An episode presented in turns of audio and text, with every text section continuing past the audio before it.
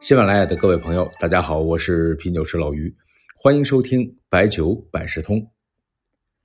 咱们啊，接着上期讲这酒的历史文物老烧房。所谓悠悠老街十里良乡，这可是十里良乡要有老窖，百年匠心才能最清。首先啊，咱们再说这诚意烧坊，这是茅台的前身。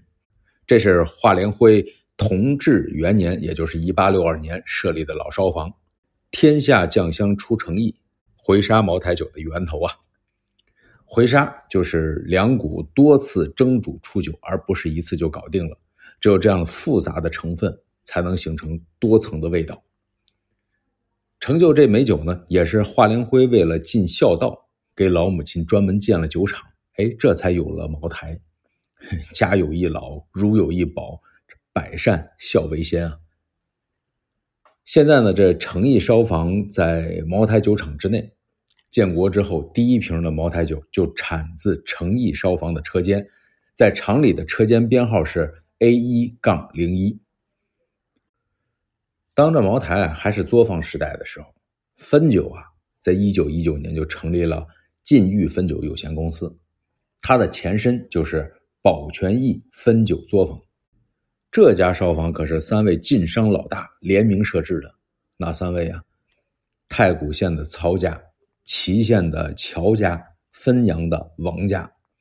估计很多听众都看过《乔家大院》电视剧，游览过太谷县的曹家大院。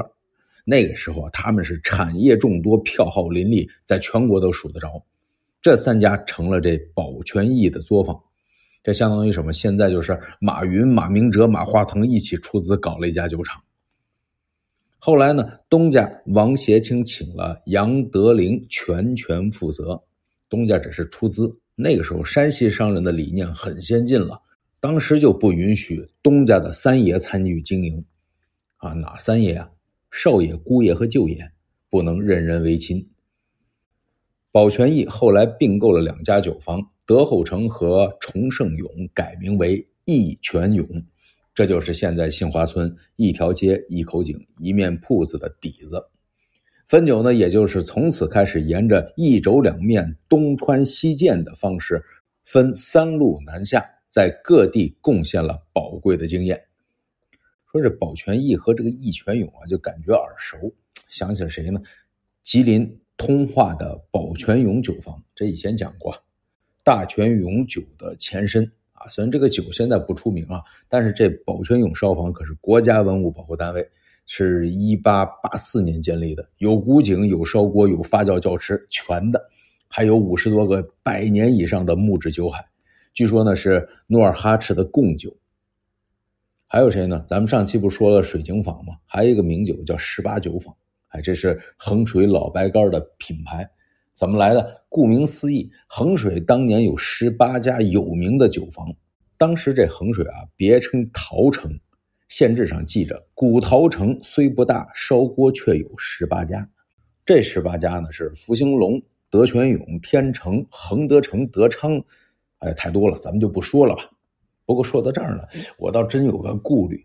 你说衡水又不大，十八家酒坊，想想可能当时也挺内卷的。民国时期呢，河北省的北面啊是一个行省，叫做热河。热河有个御井烧坊，在现在的赤峰市。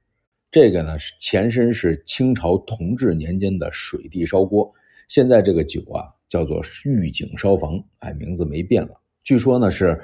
康熙巡查蒙古的时候，尝了这烧锅美酒，看到此地是商贾云集，百姓丰衣足食，就提下了这四个字叫“御景烧坊”。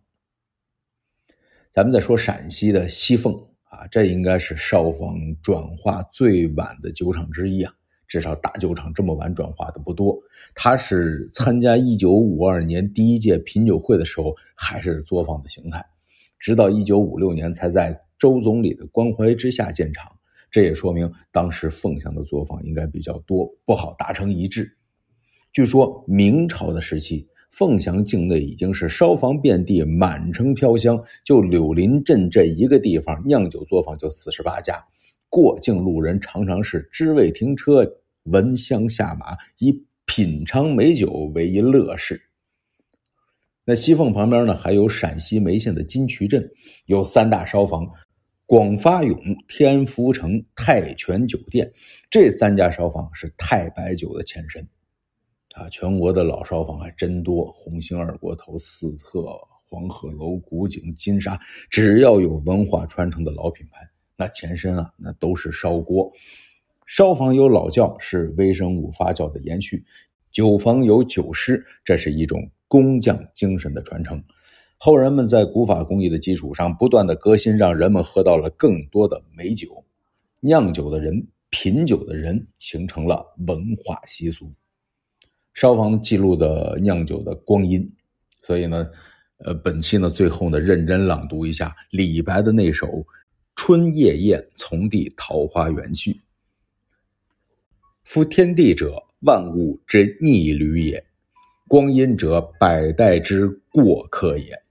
而浮生若梦，为欢几何？古人秉烛夜游，良有遗也。况阳春照我以烟景，大块假我以文章。会桃李之芳园，续天伦之乐事。群妓俊秀，皆为惠怜。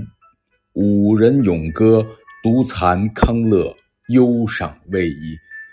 高谈转清，开琼筵以作花，非与商而醉月。不有佳咏，何身雅悲？如诗不成，罚依金谷酒数。